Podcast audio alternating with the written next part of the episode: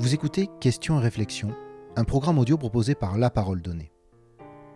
Comédien à ses débuts dans le petit théâtre de Philippe Bouvard, Bruno Gassio s'est fait un nom en devenant l'un des principaux auteurs des Guignols de l'info sur Canal+.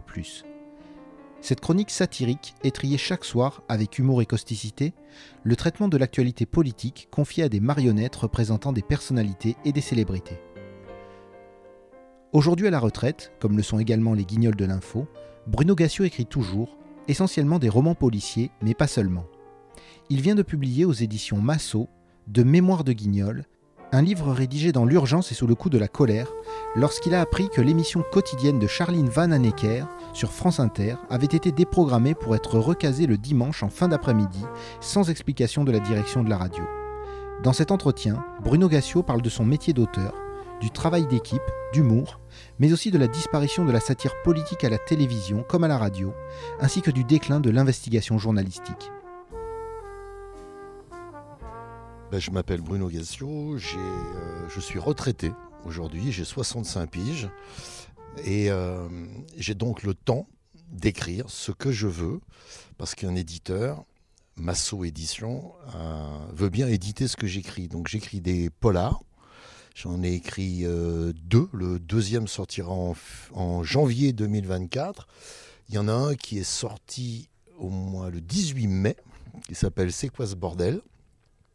Et euh, comme mon métier est d'écrire depuis toujours, et que là je suis libre d'écrire ce que je veux, quand l'émission de Charline et sa bande a été arrêtée sur France Inter sans aucune explication, ça m'a énervé. Et j'ai entendu dans le peu d'explications qu'il y avait, les mêmes mots que pour l'arrêt des guignols. Et je me suis dit, c'est pas possible. Quelle autre émission existe dans le même registre, la satire politique? Et il n'y en avait pas. Il n'y en a plus.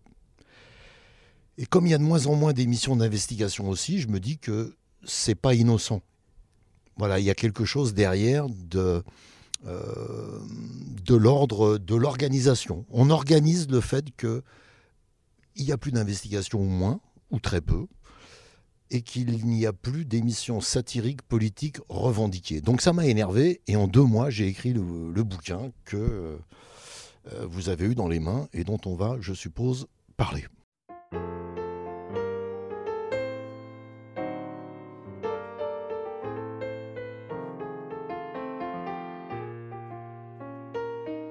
Quand j'écris Mémoire de Guignol, en fait, c'est parce qu'il y a trois ans, j'ai fait un master 2 euh, euh, en littérature et métier de l'écriture. J'ai pas repris des études, j'ai pris des études parce que j'avais arrêté l'école à, 15 ans. Et euh, dans le livre, là, il y a beaucoup de réflexions qui étaient dans mon mémoire. Et, et c'est pour ça que j'ai appelé ça De mémoire de Guignol, sans S et sans majuscule à mémoire mais euh, c'était pour dire, pour les plus curieux, ça vient aussi d'un mémoire que j'ai écrit. Donc c'est une réflexion qu'il y a derrière, qui est une longue réflexion. Un mémoire, ça prend du temps à, écrire. Et il y a une vraie réflexion sur la censure, la liberté, les raisons pour lesquelles on fait les choses, les raisons pour lesquelles les choses sont parfois arrêtées, euh, même si pour euh, C'est encore nous, bah, j'ai toujours pas l'explication, on sait toujours pas. Donc euh, euh, je m'interroge, il pourrait peut-être répondre un jour à ces questions. Pourquoi vous avez arrêté l'émission? Et donc dans ce mémoire, je balayais le champ de toutes les censures possibles et imaginables, toutes les façons dont elles s'exercent, et euh, la liberté d'expression qui n'est questionnée généralement que dans le cadre des médias ou de l'humour, mais la liberté d'expression dans n'importe quelle entreprise est mise à mal, que ce soit un fabricant de chaussettes, euh, de, voitures ou de téléphones, la liberté d'expression à l'intérieur d'une entreprise est nulle, est pratiquement nulle. Donc voilà, je m'étais interrogé là-dessus euh, de façon assez euh, complète. Et pour ce bouquin, je me suis plongé, replongé dans ce mémoire que j'avais écrit il y a 3-4 ans, pour toutes les réflexions sur la censure et la liberté.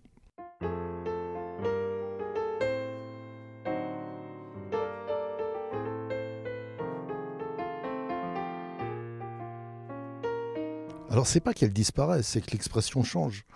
Euh, aujourd'hui, la liberté d'expression raciste, euh, d'un racisme libéré de, de, sa euh, presque de sa chape morale. On n'osait pas avant être raciste. On se disait c'est pas bien. détester l'autre n'est pas bien. Aujourd'hui, détester l'autre, c'est même devenu un, acte de vente. C'est-à-dire que si on fait un bouquin comme Zemmour peut en faire sur la détestation d'autres gens, bah, ça se vend énormément. Ce qui veut dire qu'il y a un public pour ça. Donc la liberté d'expression de cette expression-là n'est pas du tout mise en cause.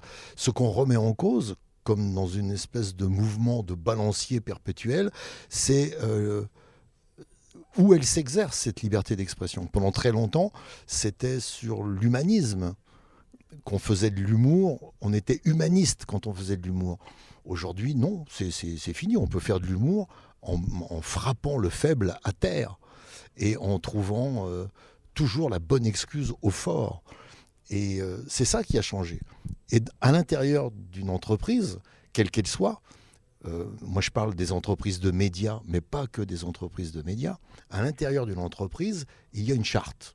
Généralement, quand on entre chez Tartampion qui vend des téléphones, par exemple, on signe une charte en disant je ne dirai jamais de mal de mon entreprise, je ne dévoilerai pas les secrets de fabrication, ce qui est normal, évidemment, qu'on a, le, selon le niveau dans lequel on, travaille dans l'entreprise, on a accès plus ou moins à des secrets de fabrication ou de communication qu'on ne doit pas euh, dévoiler, ce qui paraît assez normal à tout le monde. Par contre, on dit à n'importe quel employé, qui n'a aucun accès à, ces secrets de fabrication, tu ne, tu ne parles pas, tu ne dis pas de mal de ton entreprise.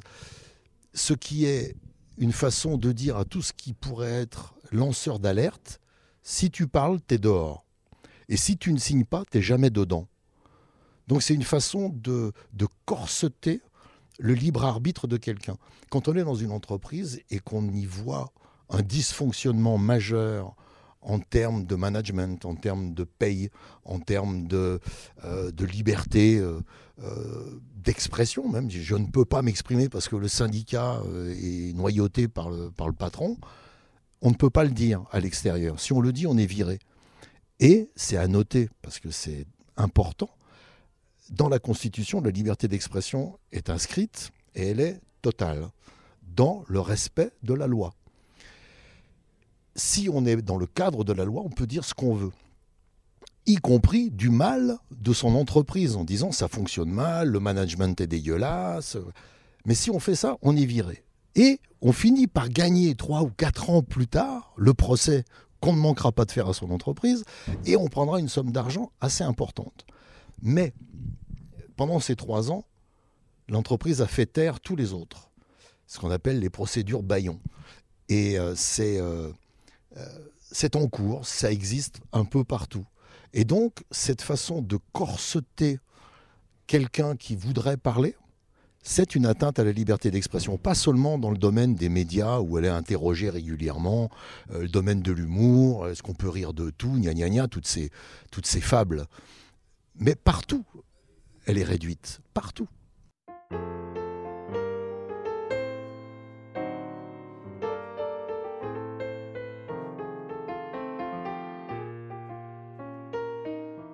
Ah non, non, mais c'est euh, bien foutu. Hein. C'est bien foutu. C'est-à-dire que je parle de ça dans le, dans le bouquin parce que c'est pour moi un moment fondateur. C'est le moment où Patrick Lelay, ex-président de, de TF1, a dit Notre métier, à nous, c'est de vendre à Coca-Cola, par exemple, du temps de cerveau humain disponible.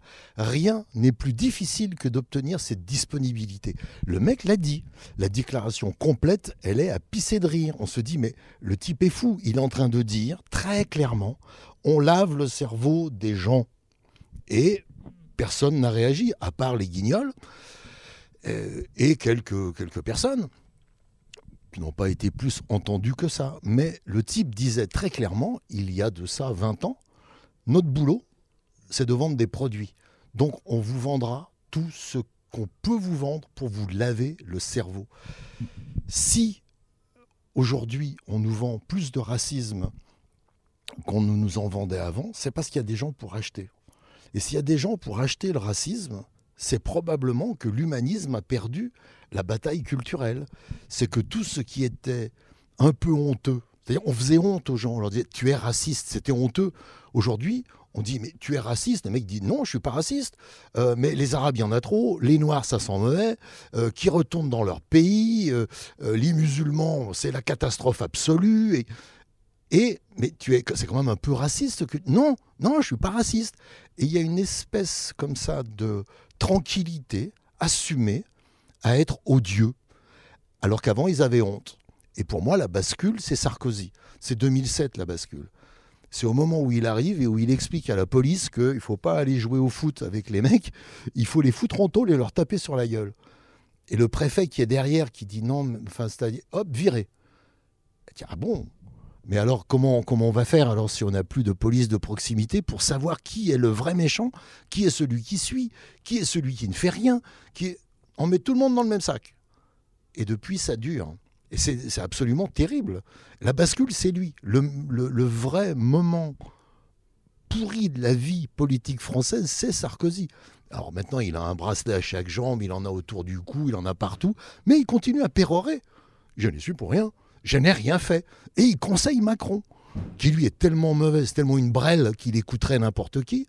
Mais ce moment de bascule a permis tranquillement au racisme d'arriver. Et en 2007, le gagnant de l'élection, c'est Le Pen. Il fait 10 ou 12% ou 14 il fait très peu par rapport à ce qu'il espérait. Et quand il sort de cette élection, lui-même le dit. On a gagné, c'est une immense victoire, parce que le camp, là, en face, il a gagné avec nos idées.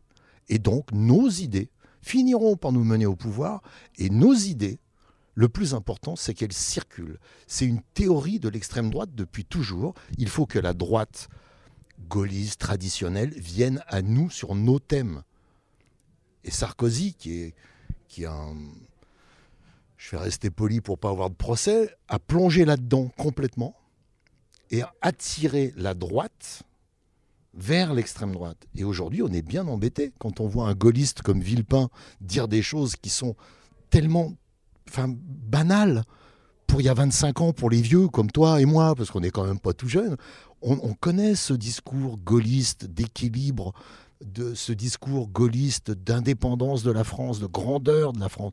Ils ont balayé tout ça. Sarkozy disait Je suis Sarkozy l'Américain. Et euh, ben voilà, maintenant on est, euh, on est au cul des Américains partout. Le problème, c'est que tant que c'était une hyperpuissance, on pouvait se dire on est au cul d'une hyperpuissance. Là, on est euh, au cul d'une puissance qui ramasse des volets partout où elle va. Et on a l'air absolument ridicule. Et ça me fait un peu peur. Et les comiques, entre guillemets, les émissions politico-satiriques, qui parlaient de ça, eh bien, on les a virés. Les investigations qui parlaient de ça, on les a cantonnées.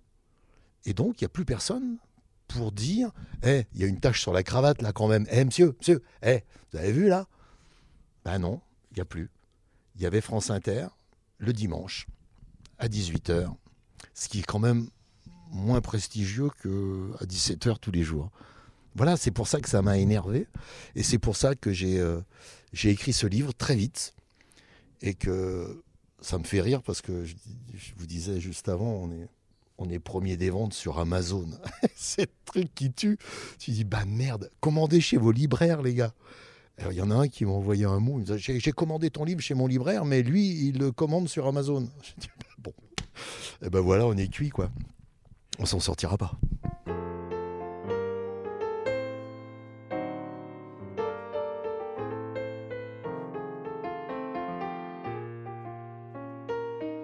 Des travailleurs médiatiques, oui. Oui, c'est des gens qui travaillent dans les médias, mais ce pas des journalistes. Enfin, il y en a encore, hein, mais ce pas des journalistes.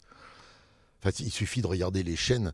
Alors, j'essaye d'éviter de personnaliser et de taper sur les gens. C'est le système qui me pose problème. Mais toutes les chaînes d'infos continuent. Je dis bien toutes. Sont remplies de travailleurs médiatiques pour plusieurs raisons. Euh, La première est purement économique.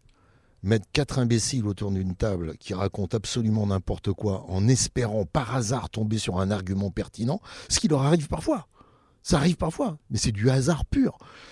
Euh, ça coûte rien. Ça coûte que dalle. Ça coûte pas plus cher que nous deux ici, assis dans un salon, euh, en train de se parler. Ça coûte rien. Et ça rapporte énormément, parce qu'il y a de la pub au début, au milieu, à la fin, toutes les 20 minutes. Et donc ça rapporte. Mettre une émission dans laquelle, une émission même, on va dire le mot simple, produite.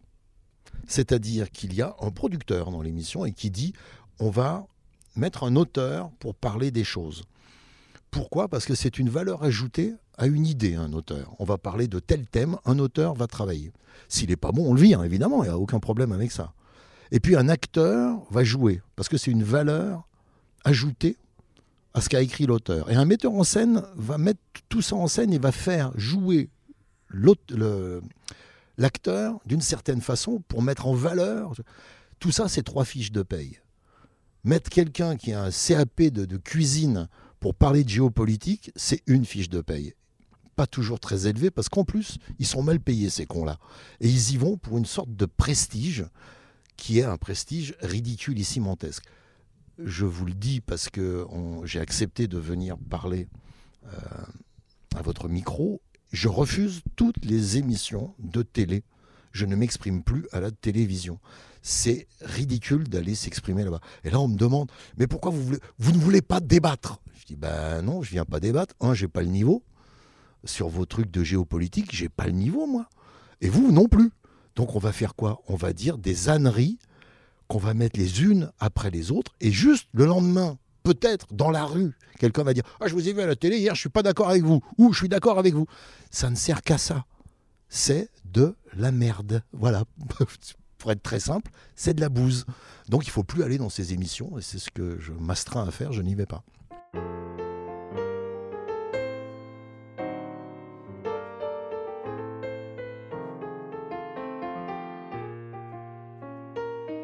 Les équipes d'auteurs que enfin j'ai dit j'ai eu, c'est parce que j'étais juste le plus vieux de, la bande et le plus ancien. Donc j'ai eu à, m'occuper quand euh, euh, Jean-François Alain et Benoît Delépine ont quitté les Guignols. J'ai eu à m'occuper de ceux qui arrivaient après et leur expliquer comment ça fonctionnait. Et je leur ai jamais dit on fait de la politique ou on fait de l'info. J'ai toujours dit on traite le traitement médiatique d'une info et on traite les personnages euh, Chirac qui se pointait à la télé, très souvent on voyait qu'il mentait, mais il était sympathique. Et nous, le gros boulot qu'on faisait au Guignol, parce que moi je commençais ma journée à 7h du matin en écoutant tous les éditos de radio, puis je lisais la presse et on se voyait vers 9h, 9h30 au bureau pour euh, faire une espèce de conférence de rédac, tout le monde avait lu, et on disait, moi j'ai vu ça, moi j'ai vu ça, toi et toi, et toi tu penses quoi de ça? Et jusqu'à midi, on parlait, on essayait de trouver des choses. Puis après, on rédigeait. Rédiger, ça va assez vite une fois qu'on est assez clair dans notre tête. Mais tout notre boulot, enfin en tout cas le mien, c'était de lire euh, des statistiques de l'INSEE, par exemple. quand machin me dit euh, le chômage monte ou le chômage baisse, qu'est-ce qu'ils disent l'INSEE? Qu'est-ce que disent les, les concurrents de l'INSEE? Qu'est-ce que disent euh, sur les médias? Aujourd'hui, c'est Acrimed. Qu'est-ce qu'ils disent, eux? Qu'est-ce que dit le Figaro? Qu'est-ce que dit Le Monde? Puis après, on fait un mix de tout ça en se disant, à mon avis, il y en a un ou deux qui mentent dans l'affaire. Parce que comme ils n'ont pas les mêmes chiffres, il y en a un des deux qui ment. Et quand à la télévision, quelqu'un venait nous, dire le chômage baisse, euh, on disait ouais, peut-être, mais on, parle de quoi alors? Euh, Comment ça? Si vous posez trop de questions, on ne nous disait pas à l'époque qu'on était complotiste, vous, vous cherchez la petite bête? Ben ouais, ben ouais, aujourd'hui, on entend Bruno Le Maire qui dit le chômage baisse, on a créé un million d'entreprises en France. Non, non, non, Bruno, tu as un très joli prénom, mais je te jure que tu n'as pas créé un million d'entreprises. Tu as fait un million d'auto-entrepreneurs. Ça gagne en moyenne, les auto-entrepreneurs, 5000 euros par an. Le RSA, c'est plus. Donc tu crées de la misère et ces gens n'ont aucun accès ou très peu d'accès à la couverture sociale, ils ne payent pratiquement pas d'impôts, ils participent pas au pays, mais ils font baisser les statistiques. Donc vous montez les gars. Mais pour démontrer ça, il faut lire un petit peu, s'intéresser un petit peu. Et nous, on n'avait que ça à faire quand on était au Guignol, que de lire, essayer de comprendre, puis essayer de se faire rire entre nous d'un personnage et de se dire si lui va dire ça, on peut faire rire. Et quand on a créé la World Company, eux pouvaient tout dire parce qu'ils étaient cyniques et que ce cynisme pour nous était à dénoncer. Et c'est devenu un art de vivre. Donc euh, voilà, aujourd'hui, je suis content euh, d'être âgé et être retraité parce que je serais bien en mal de le faire.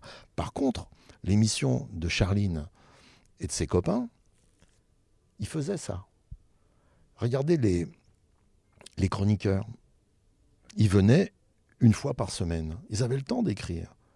Ils avaient le temps de comprendre ce qu'ils allaient dire. Si on les mettait tous autour d'une table à beugler, ah ben on aurait des bonnes blagues parfois, mais il n'y aurait rien. En vrai, il n'y aurait rien. Il n'y aurait pas la qualité d'un Guillaume Meurice, il n'y aurait pas la qualité d'un Walidia, euh, d'une Douli. Tous ces gens qui ont réfléchi à ce qu'ils allaient dire, ben, il n'y aurait pas Lompré. Tous ces gens, ils réfléchissent à ce qu'ils vont faire et ils font une chronique par semaine. C'est pour ça qu'ils sont forts, c'est parce qu'ils écrivent. Ça, c'était insupportable. Une fois par mois, par euh, semaine. Et donc, les chroniqueurs viennent maintenant une fois par mois. Walidia, il est toujours pertinent, mais une fois par mois, plus une fois par semaine. Et tout ça, ça enlève du temps de cerveau disponible. oui, ça enlève. Et donc, ben, on a quoi comme son de cloche? L'information continue. Moi, j'ai coupé ma radio, j'ai coupé ma télé. Ça fait 3-4 ans que je n'écoute plus.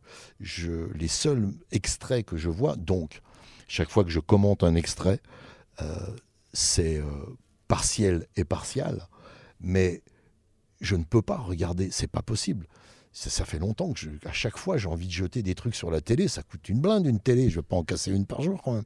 Donc, euh, voilà, je peux plus, je peux plus.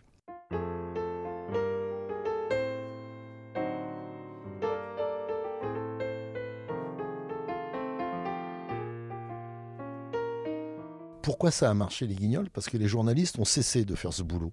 Et s'ils n'avaient pas... on a toujours dit ça. On, a fait une fois par an, on faisait une cassette, puis après un DVD, et on, était invité pour vendre ce truc-là. On faisait de la promo. Et à chaque fois, on nous disait euh, faites de l'info. Les gens nous posaient des questions. C'est de l'info. Je veux dire, surtout pas. C'est les journalistes qui font de l'info. Si nous on a du succès, c'est parce qu'ils font plus leur job. S'ils faisaient leur boulot consciencieusement, nous, on n'aurait rien à dire, parce que tout serait étalé, et les gens seraient informés. C'est parce qu'ils cachent des trucs que nous, en disant, eh, vous avez vu, euh, bah, Balladur, par exemple, pour parler pour les plus vieux, Balladur, vous voyez qui c'est? C'est une espèce de goitreux. Et euh, Balladur, quand il va prendre euh, le poste de Premier ministre, parce que Chirac l'a déjà pris à coup d'avant, il s'est fait tuer, eh bien, il va piquer la place. À un moment, vous ne le voyez pas venir. Oh non, mais non. Bah si, mon gars, il va le faire. Et nous, on travaille là-dessus. Mais sérieusement. Et en travaillant là-dessus, on se rend compte qu'on est les seuls à le faire. Les autres ne le font pas. Ils suivent Balladur. Balladur était désigné président de la République. Jusqu'à ce que Chirac, qui a fait le tour de France, fasse ressortir tout ce qu'il avait fait au cul des vaches. Il avait tâté tout le monde. Et quand il a fallu dire euh, je me présente, je suis candidat, et eh ben tout, tout, ça est remonté. Et Balladur est passé de 70%. Sarkozy, à l'époque, disait c'est historique, il pourrait être élu au premier tour. Ah ouais, mais mon pote, t'as même pas fait 17 après. Le truc s'écroule. Si les journalistes avaient fait leur job, ils auraient dit c'est du vent. Ça se voit. Mais ils l'ont pas fait.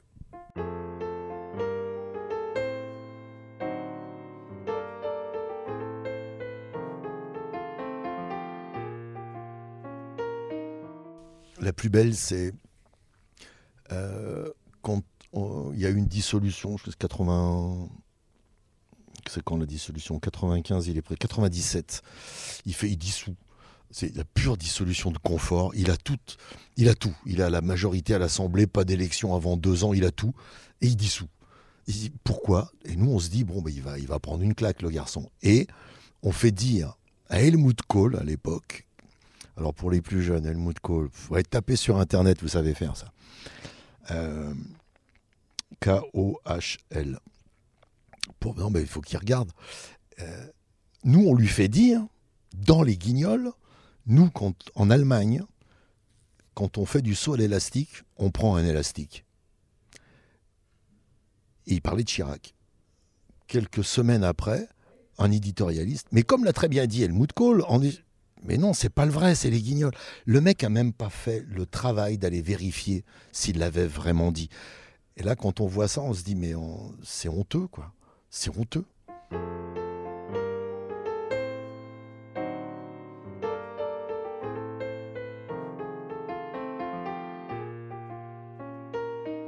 Bah, l'idiocratie, je ne l'ai pas inventé, hein, le mot. Euh, c'est un film qui est sorti en 2006 qui s'appelle Idiocratie et qui est, le pitch est très simple, c'est un type, on prend l'américain le plus moyen, il est cryogénisé et euh, il se réveille 500 ans après par hasard alors que le monde s'est écroulé et les idiots ont pris le pouvoir dans tous les domaines de la société, tous les domaines. Et tout ce qu'ils font est idiot. La plus grosse idiotie étant que les compagnies d'eau ayant été rachetées par Coca-Cola, ils arrosent les champs avec du soda. Et ils s'étonnent que ça pousse pas. Et lui, quand il, quand il est décryogénisé, il dit Mais qu'est-ce que vous. Bah, bah, c'est normal, ça, il faut mettre de l'eau. Et les gens lui disent ah, De l'eau comme dans les chiottes Il dit Non, mais si vous mettez de l'eau, ça va pousser. Mais si vous mettez ça, ça pousse pas. Et là, il devient hérétique jusqu'au moment où il y a quand même quelqu'un qui essaye et il voit des pousses. Il dit ah, il a sauvé le monde et il devient l'homme le plus intelligent du monde, alors qu'il était au départ l'Américain le plus moyen, bêta, tout ce qui. Et là, c'est l'homme le plus intelligent du monde. Aujourd'hui, j'ai l'impression que chaque fois que quelqu'un fait quelque chose de politique, hein, parce que c'est eux qui ont une influence sur la vie des gens, c'est une idiotie. Quel que soit le domaine dans lequel il s'exprime, c'est une idiotie. Et les gens ne le voient pas, les électeurs suivent. Je dis bah, qu'on est tous devenus complètement cons, alors qu'est-ce qui se passe? Ou alors moi, je suis totalement décalé, parce que c'est vachement interrogeant de se dire, je ne peux pas traiter tout le monde d'idiot. Il faut quand même faire un peu le tri. Il y en a quand même qui sont euh, qui réfléchissent. Bah ouais, il y en a qui réfléchissent, ouais. Mais ils sont dans les médias alternatifs, dans les médias euh, euh, comme ici, dans plein de gens qui, qui se parlent et qui écoutent, qui s'écoutent les uns les autres, qui se contredisent, sont pas forcément d'accord, mais qui essaient d'aller un tout petit peu plus loin que le premier rang. Voilà, la première chose qui sort, bah, c'est ça. Oui, allez, tout le monde y va. Ben non, non, non, attendez, on va réfléchir deux minutes. Ah ouais, mais c'est trop tard, l'information est passée, maintenant il y en a une autre. Ah bon? La pire connerie qu'on a vue, c'est. Alors moi, j'ai mauvais fond sûrement. Hein. Mais il y a un truc qui m'a fait rire. C'est atroce ce que je vais dire. Je vous en prie, me jetez pas des pierres. C'est juste une réflexion. Il se passe un truc atroce. Le Hamas va massacrer des, Israéliens. C'est innommable, c'est condamnable, tout ce qu'on veut.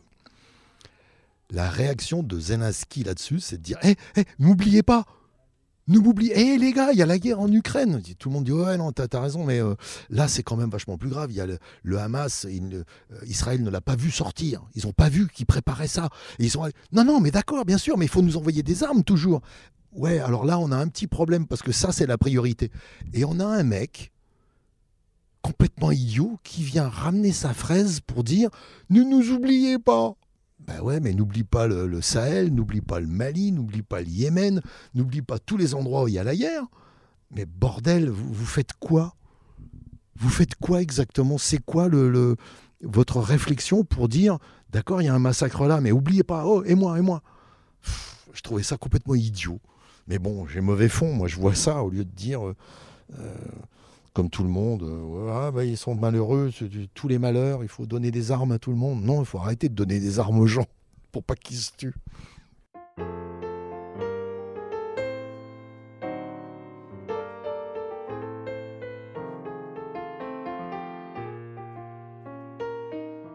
Mais il y a des gens qui le font. J'ai vu Villepin s'exprimer sur le, conflit israélo-palestinien.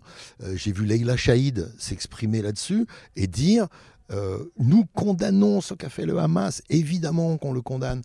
Comment on peut être pour un groupe qui massacre des bébés et des femmes et des vieilles? Comment on peut être pour?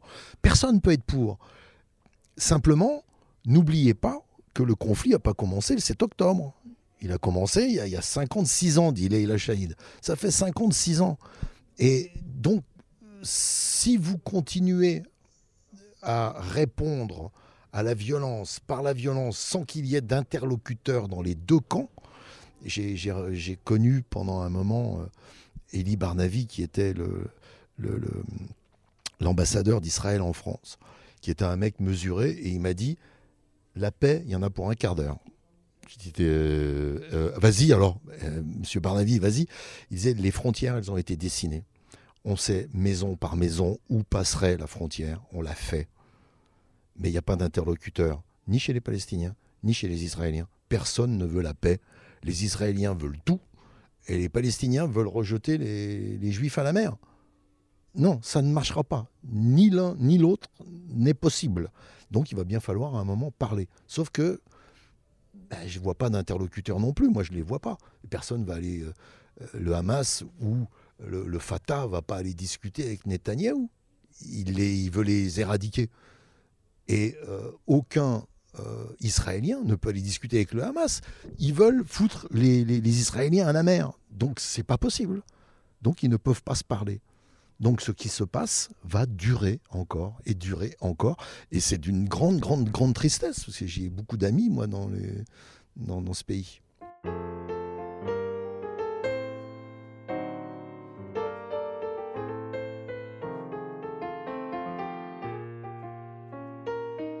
Entre les émissions qui ne me recevront jamais et celles où je refuse d'aller, euh, reste zéro. Euh, restent les, médias euh, euh, comme le vôtre, comme Thinkerview, que j'aime bien parce que c'est de longs, longs entretiens. Blast, le média, là-bas si j'y suis, même à Essie, tout il y en a plein, je vais en oublier, reporters. Tous ces médias-là, mis bout à bout, quand je fais le tour pour ce livre, à la fin, c'est plusieurs millions de personnes qui auront entendu ce que j'ai à dire. Tant mieux. Euh, je ne recherche pas ou plus, parce que je l'ai eu, les gens oublient un truc, c'est le théâtre de Bouvard. Les gens oublient ça. Alors les plus jeunes, Bouvard, bon, alors, un, petit bonhomme un peu gros qui parlait comme ça. Euh, en 1982, il a eu une idée, c'est de faire sortir tous les gens de café-théâtre et les mettre à la télévision. Il y avait à l'époque deux chaînes et demie. Euh, la, 1, la et la 2, et France 3 qui émettait de 18h à 22h, un truc comme ça. Donc, nous, on passait à la télé chacun une ou deux fois par semaine, et on avait 14 millions de spectateurs. Donc, quand on sortait dans la rue, c'était les Beatles. Et euh, ce moment-là, je l'ai vécu mal. je ne savais pas gérer ça. Mais je l'ai vécu. Après, il y a eu les guignols où les gens, c'était un peu plus poli, où les gens venaient me dire J'adore votre travail, monsieur. Ça, c'est très différent. Puis, il y a eu Canal, les éditos, tout ce que je faisais, où j'ai été identifié. Donc, j'ai eu tout ça. Je, je, n'ai pas envie de continuer à mon âge. Ce serait vraiment l'air con, quoi. Je, je pense que à la télé, on doit avoir l'air con quand on, est, quand on ramène sa fraise. Alors qu'ici, on a un entretien qui est apaisé les gens vont l'écouter, je ne sais pas combien, peu importe. Et ils se diront, ce Gassio est complètement con, ou ce Gassio est un mec pas mal, ou je m'en fous complètement. Mais au moins, je n'aurais pas été coupé toutes les cinq secondes par un journaliste qui veut me faire dire ce qu'il a envie d'entendre. J'ai compris ce truc-là. Quand quelqu'un te demande son avis sur quelque chose, il veut pas que tu lui donnes ton avis. Il veut que tu lui donnes son avis. Et si tu lui donnes pas son avis, il va aller le chercher jusqu'à ce que tu dises Non, mais arrête, tu me fais chier. Et voilà, il s'énerve. Et là, tu as juste envie de dire Voilà, pourquoi je vais plus chez vous? C'est pour ça. Parce que vous êtes mauvais et on est dans un monde de Brel. Et tant que c'est un monde de Brel dans les médias, on peut se dire, bon, il y aura toujours quelqu'un pour les sauver. Mais quand c'est le monde politique, il n'y a personne pour attraper. Et on a des Brel, mais de, compétition. Vraiment des Brel de compète. Il n'y a pas d'homme d'État. Il y a des gens qui font des business plans, mais il n'y a pas d'homme d'État. Ça me désole, je ne peux rien y changer, je ne peux rien y faire que le dire et l'écrire. Mais écrire des romans, ou ce livre-là, qui n'est pas un roman, qui est un. en fait, c'est un cri. J'ai été très, très, très choqué que France Inter soit incapable d'expliquer pourquoi ils arrêtent cette émission. Ça marche bien, ça fait de l'audience. Les chroniques, donc, sont toujours de grande qualité. L'équipe a envie de continuer. Ben, je, et c'est pas politique. J'ai fait de la télé, j'en ai fait pendant 40 piges de la télé pratiquement, si je compte Bouvard. On n'arrête pas un succès au profit d'une éventuelle, d'un éventuel triomphe ailleurs. On ne fait pas ça. Au contraire, tout le travail des directeurs des programmes, c'est d'essayer de convaincre ceux qui font un succès de continuer. Et celui qui fait un succès, il n'a qu'une envie, c'est de partir faire du cinéma, partir faire du théâtre, écrire des bouquins, faire autre, chose. il faut lui dire non, s'il te plaît, reste, c'est là que tu es le meilleur. Bah là, on, leur dit vous êtes très bon, hein dégagez. Ah bah c'est vraiment de l'idiocratie plein pot, ça, oui.